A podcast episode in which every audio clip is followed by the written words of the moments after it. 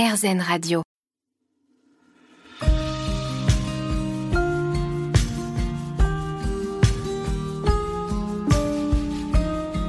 La Dame de cœur. Avec Natacha Saint-Pierre. Sur RZN Radio. Grégory Turpa, bienvenue sur RZN Radio. Bonjour Natacha, bonjour à tous. Bonjour. Alors, on va mettre les choses au clair. Vous êtes le producteur de mes spectacles, donc je vous connais. Mais j'avoue vous avoir découvert beaucoup à travers votre livre Clair-Obscur, dans lequel vous nous cachez rien. Pour vous, est-ce que vous pensez avoir un parcours ordinaire? Je sais, je pense pas avoir un parcours ordinaire. Euh, j'ai un parcours euh, chaotique, compliqué, mais malheureusement qui qui est aussi le parcours de beaucoup de personnes, peut-être ceux qui nous écoutent. Et euh, donc c'est pas ordinaire, mais c'est courant, on va dire. Vous allez découvrir la foi, on, lit dans votre biographie sur Internet, euh, un peu plus tard dans votre vie, mais vous êtes né dans une famille pratiquante ou pas? Non, pas du tout. Euh, une famille de tradition chrétienne, on va dire, mais, mais j'ai pas été du tout élevé euh, dans une pratique religieuse quelconque. Donc j'ai vraiment découvert par moi-même, accompagné par ma maman quand même, qui elle aussi s'est intéressée en même temps que moi mais, euh, mais j'ai vraiment, ça a vraiment été une recherche personnelle euh, que j'ai vécue pendant mon adolescence. Quand on est un jeune enfant, un adolescent, aujourd'hui, on voit nos enfants s'intéresser beaucoup plus à leur console de jeu, euh, au match de foot qu'à la foi. Qu'est-ce qui vous a intrigué? Qu'est-ce qui vous a donné cette première envie de vous dire tiens, là, il y a quelque chose à creuser? Je pense que toute personne qui, euh, qui, cherche un peu spirituellement se rend compte que euh, cette nouvelle génération, justement, ultra connectée sur les écrans, comme je fais, dont je fais partie aujourd'hui, hein, mm. en fait, nous coupe un petit peu de, cette, euh, de, de ce lien un peu plus spirituel et nous, et nous plonge dans quelque chose de matériel qui va même être un peu euh, voilà, qui, qui, va être un peu hypnotique quand on scrolle comme ça sur, euh, sur, nos, sur nos téléphones. On peut y passer beaucoup de temps pour, euh, pour pas grand-chose. Mhm. Et en fait, ça, ça, nous coupe de ce lien spirituel. Je pense que peut-être à ma génération, à, la vôtre aussi, Natacha, je pense qu'on était un peu moins connectés et ça nous aidait quand même à nous plonger dans des choses un peu plus, un peu plus profondes. je, je, pense qu'il y a un vrai défi pour la nouvelle génération de vivre ça. Je pense que ça va être plus dur et plus on va aller, plus ce sera dur. Et vous, qu'est-ce qui vous a intrigué en premier? Moi, comme j'étais, euh, je commençais à écrire, euh, à, composer, il y avait vraiment une recherche de euh, c'est quoi le bonheur? Enfin, c'est vraiment le thème de cette émission, mais, mais toute ma vie, j'ai fait cette recherche de me dire mais j'ai envie d'être heureux. Et je voyais les autres heureux, et je et je, je me disais mais mais pourquoi moi j'ai pas accès à ça? J'étais timide, j'étais j'étais très réservé et j'arrivais pas. Et, les premiers éléments de bonheur que j'ai pu avoir dans ma vie, c'est quand j'ai commencé à chanter. Et, euh, et, ça, ça a été pour moi la première porte vers le bonheur, euh, vers un épanouissement, euh, et puis aussi une reconnaissance dont j'avais besoin. Les gens reconnaissaient un certain talent, une voix. Et ça, c'était c'était pour moi les premières étapes vers le bonheur. Le philosophe Vincent Cespedes, qu'on recevait la semaine dernière, avait des propos assez proches des vôtres. Il nous disait finalement que euh, l'être humain a pour vocation euh, de créer, de faire de l'art, de s'exprimer, de faire jaillir son bonheur. Et vous nous dites, euh, parallèlement, que vous, c'est en chantant, en composant, en faisant de la musique, que vous avez touché du doigt pour la première fois ce sentiment de bonheur. Est-ce que vous pensez aussi que c'est parce que c'est la vocation première de l'homme que de faire du beau, que de créer? C'est la vocation première de l'homme. Maintenant, est-ce que l'homme fait toujours du beau? C'est pas sûr. Euh, mais euh, mais c'est vrai que je, euh, je, je pense que c'est vraiment l'artiste est vraiment celui qui va faire éclore sa réflexion, son sentiment, son émotion à travers un texte, à travers une musique, à travers une peinture.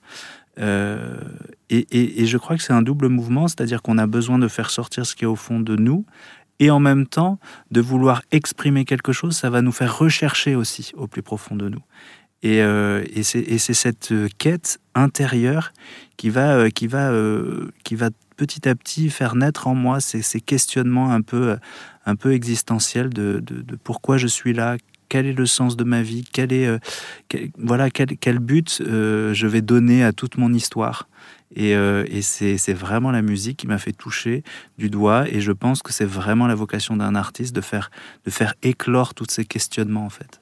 Cette envie d'entrer au Carmel, de devenir moine, ce n'est pas anodin. C'est pas une envie que beaucoup de gens ont.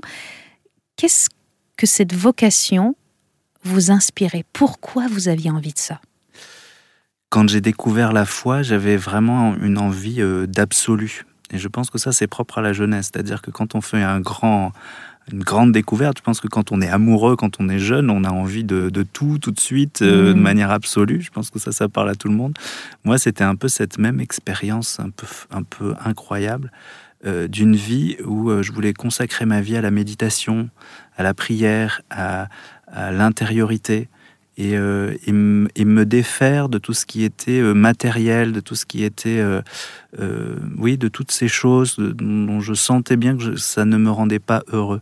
J'avais, pris conscience assez jeune que le, mon bonheur ne viendrait pas des choses extérieures, mais qui viendrait de, de, de l'intérieur.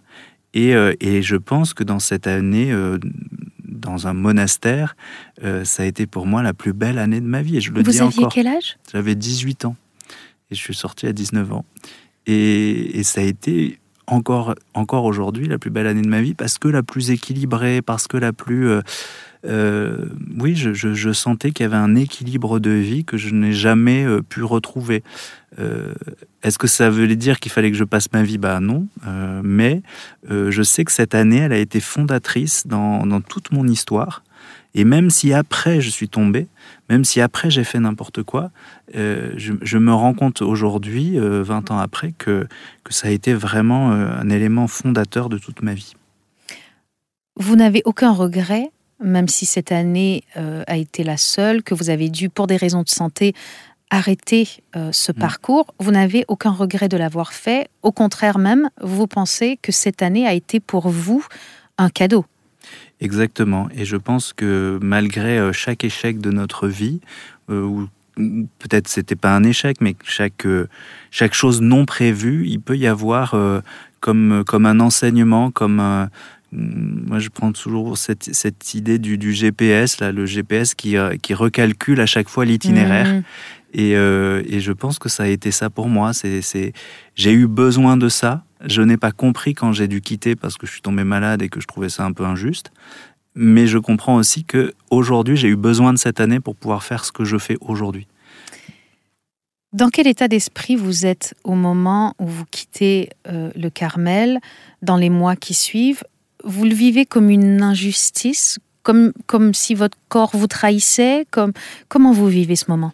Oui, parce que à ce moment-là, je me dis, euh, eh ben, j'ai confié ma vie à Dieu. Et en fait, euh, c'est comme si euh, mon corps ne répondait pas à un appel qui viendrait de plus haut. Et, et, je, et je, donc j'en veux, j'en veux à Dieu. Je, je me dis que ce n'est pas, ce n'est pas normal. Et, euh, et je suis dans une colère profonde qui va me faire petit à petit quitter euh, ce qui m'avait pourtant rendu heureux et qui va m'éloigner euh, de, cette, de cette religion petit à petit parce que je me dis que là, il y a quelque chose qui n'est pas juste. Vous allez malgré tout garder quelque chose qui va être une constante dans votre vie, c'est la musique. Puisque Mm. quand vous quittez le monastère, le Carmel, vous allez continuer la musique. Est-ce que la musique vous avait accompagné lors de votre séjour au Carmel aussi? Ça m'avait euh, beaucoup accompagné. J'avais, j'ai travaillé le chant. Je, chantais cinq fois par jour euh, parce que dans des monastères on chante. Euh, j'avais aussi appris quelques bases du grégorien, qui est une musique assez, assez, je trouve céleste, angélique. Enfin, il y a quelque chose d'a- d'assez, d'assez aérien dans cette musique. Euh, donc j'avais, j'avais quelques bases de, de, de, de cette musique-là et ça m'a, ça m'a beaucoup porté. Et, euh, et oui, c'est vrai, la musique a toujours été le, le- le- le point commun de toute ma vie. Après le Carmel, vous devenez musicien professionnel, vous gagnez votre vie grâce à la musique en région toulousaine. Tout se passe bien, vous aimez la musique. Qu'est-ce qui arrive? Comment comment cette chute arrive Pourquoi elle arrive Je pense qu'à ce moment-là, j'avais euh, j'avais un peu baissé ma garde sur euh, comme j'étais en colère, comme j'étais euh, vraiment triste de cet échec. Je me suis concentré sur cet échec et j'ai voulu et j'ai voulu combattre cet échec en faisant peut-être l'inverse. Donc à ce moment-là, je commence à, sortir tous les soirs et, et, surtout je je refusais ces moments d'intimité que j'avais. Avant, la méditation, j'en faisais deux heures par jour. Et euh, c'était euh, pour moi, euh, c'était pour moi un rendez-vous d'intimité où je me retrouvais moi-même, où je me retrouvais avec Dieu. Et là, d'un seul coup, eh bien, je, veux fuir ça. Et quand on fuit ça, on, va vers l'extérieur. Donc on, sort, on danse, on, et, on, et on, fait tout pour pas rentrer en soi-même. Et je, et On s'anesthésie. Exactement. Et à ce moment-là, bah, je commence à, à, prendre de la cocaïne en particulier. Et ça va vraiment. Euh, pour moi, ça va vraiment être, euh, être un choc parce que, comme quand j'étais adolescent où j'ai dit bah, j'ai donné ma vie complètement et je fais les choses à fond, et ben là, d'un seul coup, je vais vraiment faire aussi les choses à fond et je vais, euh, et je vais tomber là-dedans très vite et, beaucoup et tous les jours. Et, euh, On sait que ça désinhibe l'alcool et la cocaïne. Vous qui nous dites avoir été un grand timide, avoir souffert de cette timidité, mm.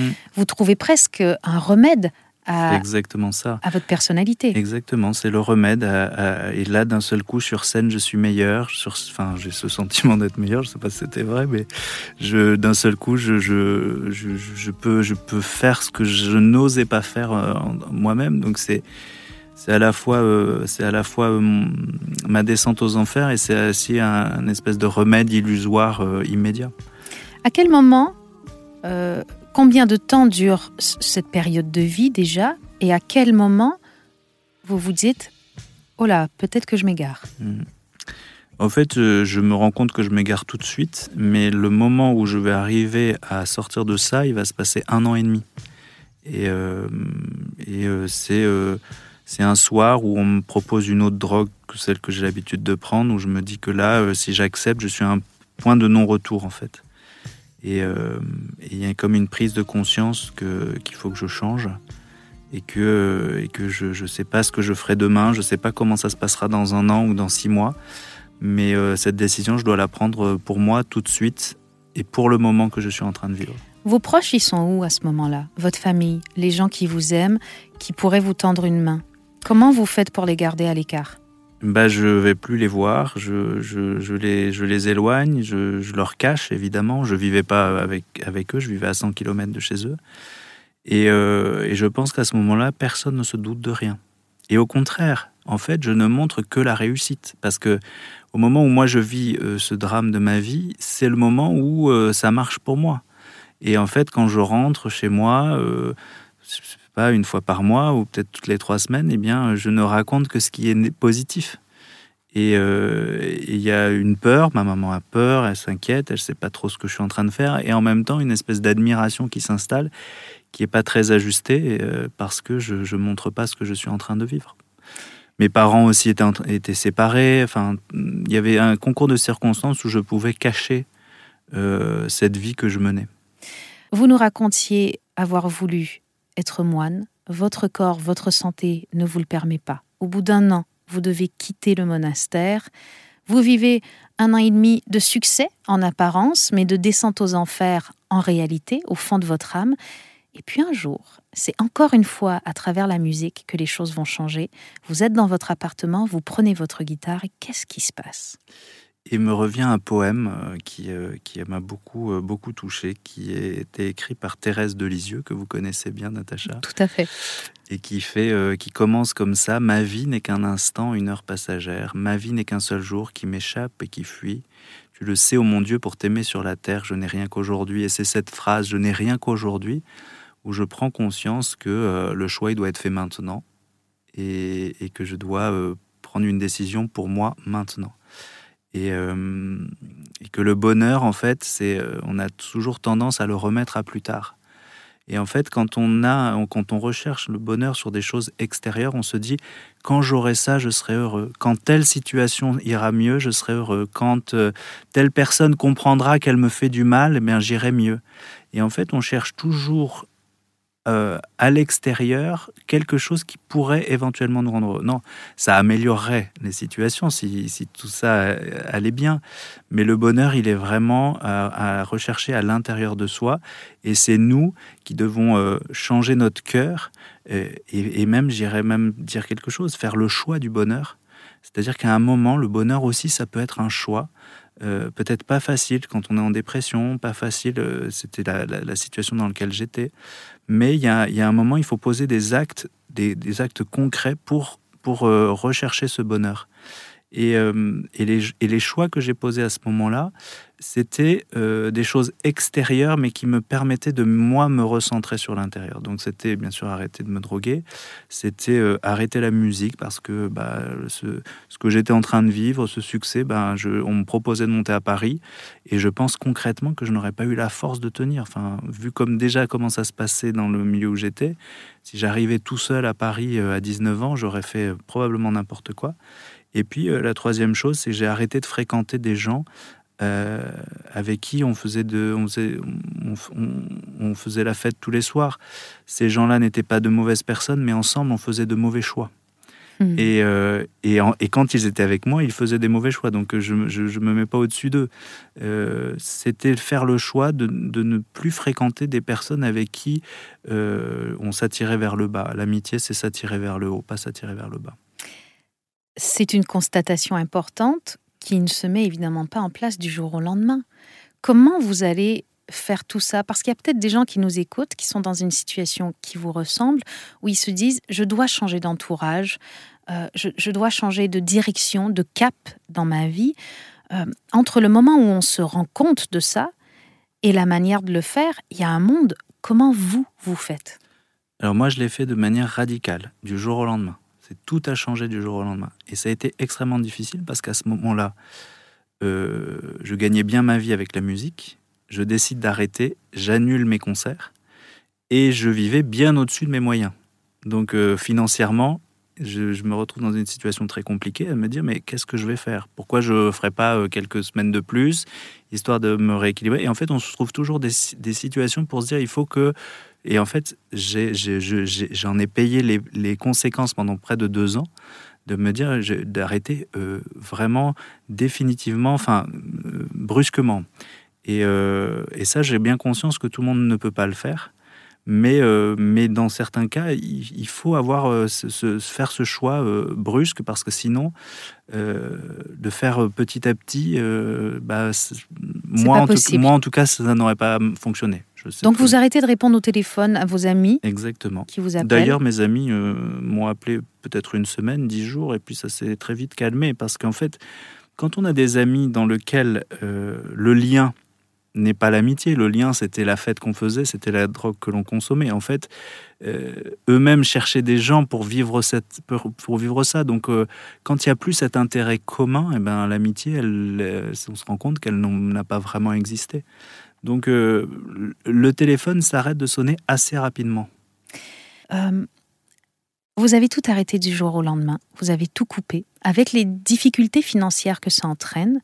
Comment on fait? On rentre chez ses parents euh, en pleurant? Comment on mhm. survit? Parce que moi, je suis quelqu'un de très pragmatique. Je me dis, bon, du jour au lendemain, j'ai plus de revenus, il faut que la vie continue, il faut que je mange, il faut que j'ai un toit sur ma tête. Comment vous faites? Mais j'avais quand même un petit boulot à côté. Euh, je travaillais dans un petit supermarché. Enfin, c'était un engagement que j'avais pris avec mon père et je et j'ai maintenu ça. J'ai changé d'appartement. J'ai euh, fait voilà, j'ai mis en place des choses pour euh, pour plus vivre au-dessus de mes moyens. Et, et à ce moment-là, bah, j'ai trouvé les, les, moyens de de subvenir à cette situation. Il, fallait il fallait pour ma vie que je le fasse. Voilà. Il faut, dire aussi que j'étais quand même dans, un, dans, une situation tellement. dans un état dépressif où je venais de faire des tentatives de suicide, où j'étais très tellement mal que, euh, que si je le faisais pas, euh, voilà. C'est une période où mes, parents m'ont aidé. En fait, ils savaient pas tout ce qui s'était passé, mais c'était aussi cette période où, mes parents ont été présents, où ils ont, ils ont financé aussi une partie de ça pour que je puisse m'en sortir. Donc, euh, il y, a, eu quand même des, éléments dans ma vie, des gens qui m'ont tendu la main. Ça euh, demandait beaucoup d'humilité, tout ça. Oui, quand même, oui. Et puis surtout, euh, et surtout de ne pas. Euh, ouais, c'était c'était quand même bien parti ma carrière quand même. C'était quand même c'était de l'humilité et puis un vrai un vrai renoncement à quelque chose qui me qui me faisait vivre et qui me et qui qui me donnait envie. Renoncer à sa passion pour sauver sa vie, ça demande sûrement énormément de courage. Vous étiez fâché avec Dieu. Comment vous allez vous réconcilier? Eh bien, euh, ça va prendre beaucoup de temps parce que, parce que comme je disais tout à l'heure, euh, il faut qu'on ait une attitude de cœur, c'est-à-dire que retrouver euh, une spiritualité, une intimité, une profondeur, eh bien, ça, ça met du temps. Quand il y a eu beaucoup d'agitation autour de soi, c'est difficile de retrouver une paix intérieure. Et ce soir-là, avec votre guitare, vous prenez conscience avec un texte de Thérèse de Lisieux mm. que les choses doivent changer, mais c'est pas pour autant que votre foi revient du jour au lendemain. Non, la paix, elle revient pas tout de suite. Et, euh, et ça, ça met du temps à revenir. Euh, ça met du temps en, posant des actes, des choix, euh, en revenant. voilà, j'ai un ami prêtre qui m'a aidé à ce moment-là, qui m'a beaucoup écouté. puis j'ai été suivi psychologiquement aussi parce que j'avais voilà, j'étais dans une dépression. Et tout ça, ça a mis euh, près d'un an et demi à revenir euh, petit à petit.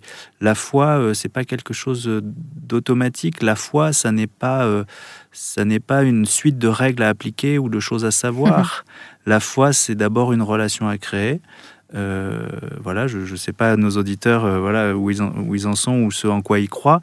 Moi, pour moi, cette relation avec Dieu, c'est une vraie relation à créer et ce ne sont pas des règles à appliquer. cette relation, eh bien, euh, comme toute relation, même humaine, euh, il faut qu'il y ait des circonstances, il faut qu'il y ait, euh, il faut qu'il y ait voilà, une, une ambiance pour qu'elle puisse, qu'elle puisse se créer. Ça ne veut pas dire que pour moi Dieu s'est éloigné, ça veut simplement dire que je, n'avais pas, je n'étais pas disposé à pouvoir vivre cette, cette relation quand tu es prêt, le maître arrive normalement. C'est ce qu'on dit dans la sagesse mm-hmm. bouddhiste. Est-ce que c'est la foi qui vous a rendu votre bonheur ou est-ce que c'est votre bonheur qui s'est reconstruit avec une vie plus saine qui vous a rendu votre foi? Je pense que euh, moi je pense qu'il y a eu quelque chose de peu miraculeux dans ma vie à ce moment-là parce que ma vie a été sauvée. Euh, je pense que ce, sont, ce sont les deux euh, parallèlement. C'est-à-dire que s'il n'y avait pas eu cette recherche de foi, il n'y aurait peut-être pas eu cette recherche d'intériorité. Euh, s'il y avait, voilà, et, je pense qu'il y, a eu des moments dans ma vie où je peux me dire que là, il y a quelque chose qui est pas normal dans ma vie pour que ça se soit passé comme ça. Donc, je pense que c'est un petit peu des deux et que et que la foi, pour qu'elle puisse grandir, il faut un vrai épanouissement. Cet épanouissement, il peut passer aussi par une, aide psychologique et autres, euh, mais aussi cette foi va m'apporter cet épanouissement. Donc je pense que c'est quelque chose qui... Euh, Ce sont des vases communiques. Exactement, ouais. Mm. On a souvent tendance à dire que la foi peut rendre heureux. Le philosophe Vincent Cespedes nous disait que la foi, dépendamment comment on l'aborde, peut au contraire nous rendre malheureux parce qu'être empli de contraintes.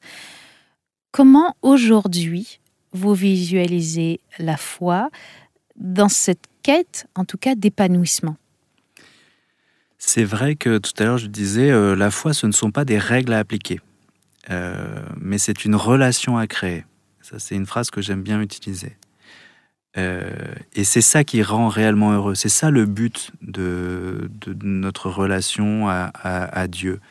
Euh, mais dans une relation amoureuse, euh, si on ne s'applique pas quelques règles, euh, ça peut partir dans tous les sens. Il y a des mm. règles, voilà, euh, je sais pas, des, des, règles, certains, c'est des règles de fidélité, des règles de de, de, de, de, temps passé ensemble. Il y a des règles à respecter, mais quand ce sont les règles qui passent avant la relation, c'est ça nous rend malheureux. Mais quand c'est on, on, applique des règles pour préserver cette relation, alors à ce moment-là, on, on s'applique une règle de vie qui est, qui est bonne et qui est, euh, et qui est épanouissante. Euh, mais la chose qui est première, c'est la relation. C'est euh, tout le monde n'a pas besoin des mêmes règles?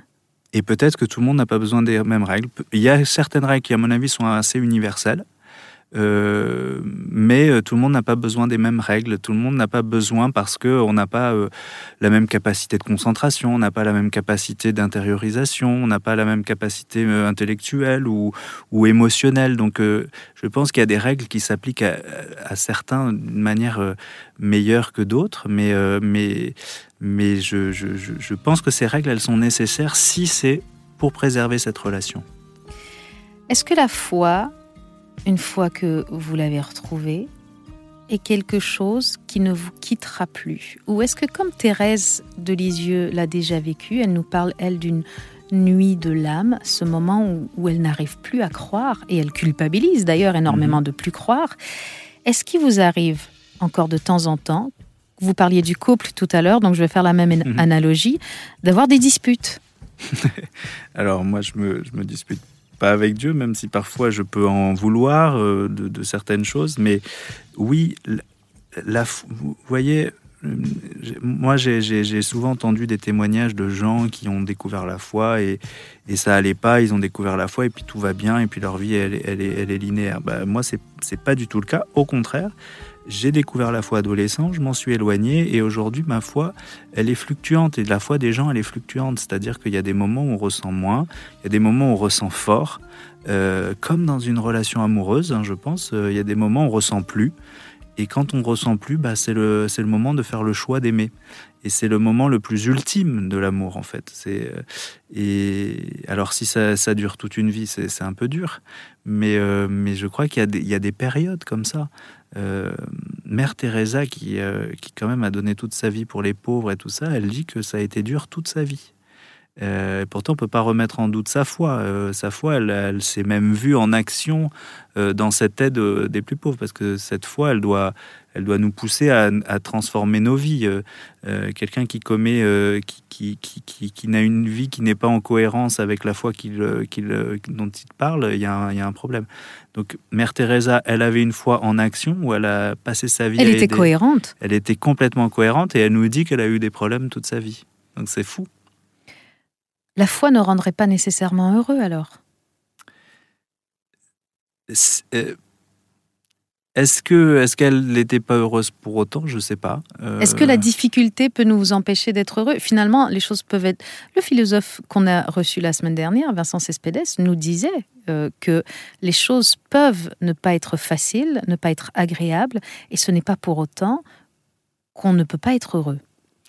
Oui, je suis assez d'accord avec lui. Je pense que euh, moi, j'aime bien comparer la foi et l'amour. Je trouve que. Est-ce que c'est parce qu'il y a des moments où on ressent plus, qu'on n'est pas heureux? Je ne sais pas. Euh, c'est sûrement plus dur, c'est sûrement on rame.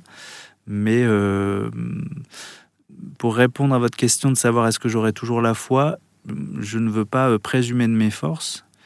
mais aujourd'hui, j'ai vécu quand même beaucoup de choses qui me font que je suis accroché à quelque chose et que, et que j'ai besoin de ça dans ma vie, j'ai besoin de, de cette encre. Voilà. Votre foi est plus solide que celle que vous aviez dans votre jeunesse au monastère, alors que vous ne passiez, euh, que vous dédiez toute votre vie à votre mm. foi à cette époque-là. Elle était moins solide à cette époque-là. Elle était moins solide, bien que plus intense, bien que plus visible, bien que plus euh, ressentie. Mais je pense qu'il y a un moment, bah, à la fois, ça n'est pas que du ressenti, c'est une, c'est une réalité. RZN Radio, toujours dans l'émission Dame de cœur. Aujourd'hui, je suis avec notre invité Grégory Turpin qui nous parle de foi. Ce n'est pas aussi facile qu'on aurait envie de nous le faire croire. Est-ce qu'il faut être courageux pour avoir la foi? Euh, je, sais que c'est pas facile, mais moi je me sens pas plus, courageux. Euh, non, je crois qu'il faut avoir plus que du courage, il faut avoir de la volonté. C'est-à-dire qu'il y a un moment, il faut, mmh. euh, ouais, il faut, euh, il faut mettre les moyens pour que, pour entretenir ça. Euh, voilà, je pense que c'est une question de volonté aussi. Finalement, la foi, c'est pas un chemin magique. Les gens qui ont la foi ne sont pas des personnes qui ont l'esprit dans le ciel et qui sont détachés de la vie terrestre. certains, oui, mais peut-être ne ce sont pas ceux qui ont la foi la plus tangible, la plus réelle. Vous nous en parlez puisqu'aujourd'hui vous dites que votre foi, elle est peut-être moins euh, intense, mais elle est plus réelle. Quelle est pour vous la meilleure façon de se lancer dans ce chemin avec soi-même, avec Dieu, avec, avec peu importe ce en quoi vous croyez? Moi, je crois que la première chose à faire, euh, euh, euh, c'est prendre le temps de descendre en soi-même. Et je pense que si, si Dieu existe, si, si y a quelque chose de, de surnaturel. J'aime bien vous entendre mettre des si. Oui, parce que, parce que je sais qu'il y a des gens qui nous écoutent et qui n'ont peut-être pas la foi. Je sais aussi que... Euh, euh, Il vous arrive des fois d'utiliser ceci pour vous-même? Quand vous parlez de votre moi, foi? Pour moi, sur l'existence de Dieu, non. Parce que euh, parce qu'elle est, c'est une réalité tellement forte dans ma vie que ça, je, je, n'en douterai plus. Je dis pas que j'en ai pas douté, mais je n'en douterai plus. mais je, je, sens que certains peuvent, peuvent y mettre des si.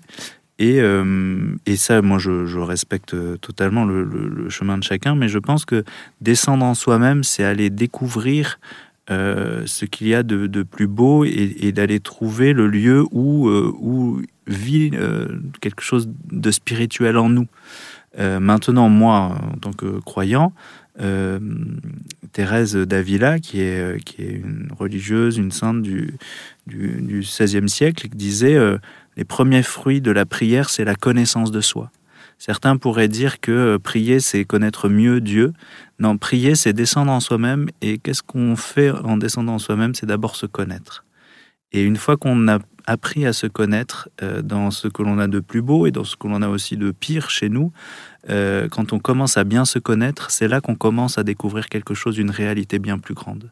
Euh, et qu'on se rend compte que pour pouvoir vivre, être épanoui, être bienveillant, aimer les autres, être attentif aux plus pauvres, être attentif aux, plus, aux personnes handicapées, à ceux qui ont le plus besoin, eh bien, euh, il faut trouver la force en nous et cette force, elle est spirituelle.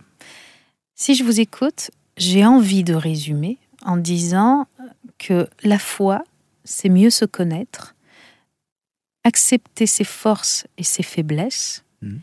Et c'est en acceptant qui l'on est et en vivant pleinement au jour le jour, pas que pour soi, mais pour les autres, qu'on trouve le bonheur. Et c'est ça la foi. Euh, oui, je pense que c'est bien résumé. Je crois qu'aujourd'hui, euh, on a une société aussi qui cherche à, à, nous éloigner de ce que l'on est. Euh, aujourd'hui, je, pense que le vrai bonheur, c'est prendre conscience de qui l'on est réellement, pas de la personne qu'on rêverait d'être. Euh, et ça, dans le monde du spectacle, on sait ce que c'est, hein, de, rêver une personnalité, de, ou de se mettre des modèles, ou se mettre euh, d'idéaliser des personnes à qui on voudrait ressembler. Euh, ne pas rêver la personne qu'on voudrait être, mais, mais accepter celle que l'on est, même dans les choses que l'on n'aime pas chez nous. Il y a des choses que l'on n'aime pas chez nous et ben les accepter parce que les fuir ou ne pas les reconnaître, eh bien c'est la meilleure façon de, de, ne pas les assumer et de, et de, et de montrer le, le, plus mauvais côté de nous-mêmes. Mm. Aujourd'hui, est-ce qu'on peut vous définir comme un homme heureux? Euh, Je crois que je suis un homme très heureux. Et encore une fois, comme on l'a déjà dit, euh, ça ne veut pas dire sans difficulté, ça ne veut pas dire euh, sans tristesse même parfois, mais être heureux, c'est c'est avoir trouvé la paix avoir trouvé la paix.